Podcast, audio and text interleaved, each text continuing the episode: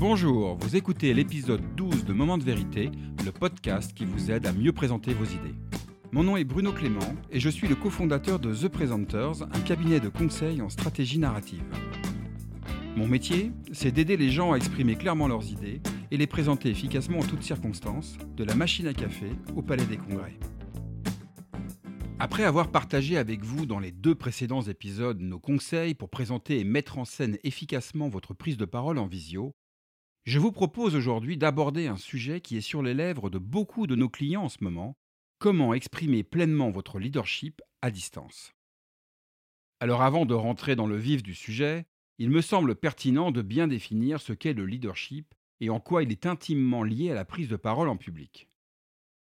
La meilleure réponse que je puisse vous donner tient dans cette citation de Simon Sinek, l'auteur de Start with Why A boss has the title, a leader has the people. Citation que l'on pourrait traduire très approximativement par Être manager, c'est avoir un titre, être leader, c'est obtenir la confiance. Et oui, la hiérarchie n'a rien à voir avec le leadership.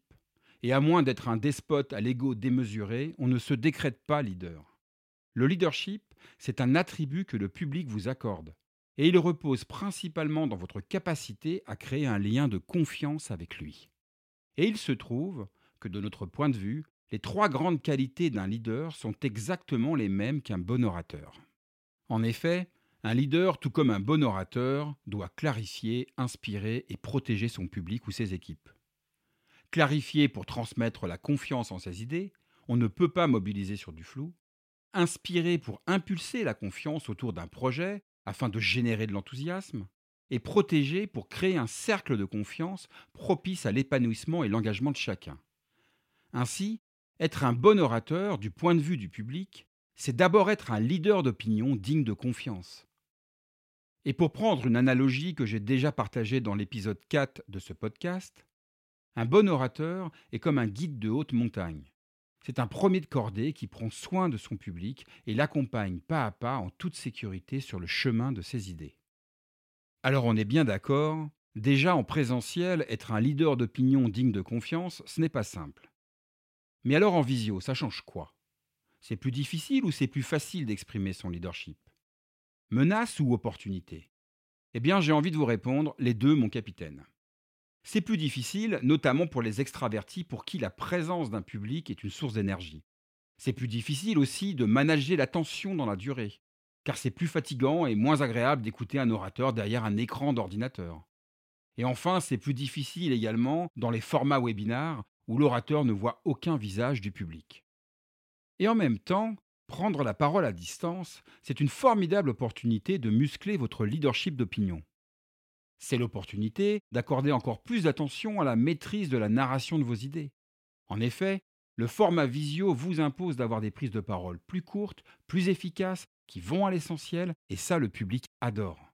C'est l'opportunité d'accorder encore plus d'attention à la maîtrise de la relation avec votre public.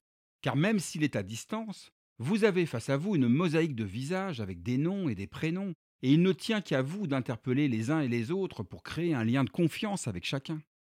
Enfin, c'est l'opportunité d'apprendre à encore mieux maîtriser vos émotions. En effet, la distance offre un filtre rassurant qui peut réduire le stress et libérer la parole, notamment pour les plus introvertis d'entre nous.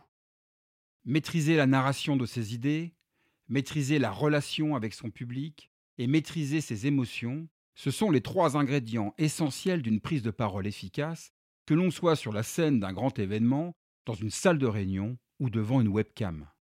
Et ces trois ingrédients sont au cœur du modèle de leadership que nous avons développé chez The Presenters, l'objectif de présence, dont je parle dans le premier épisode de Moment de vérité, et je vous invite à l'écouter ou à le réécouter si vous souhaitez approfondir le sujet.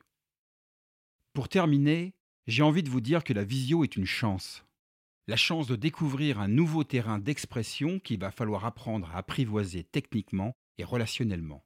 Car il y a fort à parier que dans les années à venir, prendre la parole efficacement à distance devienne une compétence incontournable pour faire avancer vos projets et vos idées. Pour conclure, je vous propose comme d'habitude un exercice pratique très simple. Prenez le temps de noter les conseils que j'ai partagés dans les épisodes 10, 11 et 12 de ce podcast et mettez-les progressivement en pratique à votre rythme, lors de vos prochaines prises de parole en visio. Car comme l'a dit Lao Tse en son temps, un voyage de mille lieues a toujours commencé par un premier pas, et il ne tient qu'à vous de faire ce premier pas vers la visio. Merci d'avoir écouté ce douzième épisode de Moment de vérité. La semaine prochaine, je partagerai avec vous le top 5 des pires profils d'orateurs. Moment de vérité est un podcast publié tous les mardis et vous pouvez retrouver tous les éléments et les références dont je parle pendant les épisodes sur le site moment-de-vérité.com. Si ce podcast vous plaît, abonnez-vous sur la plateforme de votre choix, Apple Podcasts, Spotify, Deezer, YouTube, pour ne pas rater les nouveaux épisodes chaque semaine. Et vous pouvez également le soutenir en laissant un avis positif accompagné de 5 étoiles, cela permettra à d'autres de le découvrir plus facilement. Je vous dis à très bientôt sur Moment de vérité, le podcast qui vous aide à mieux présenter vos idées.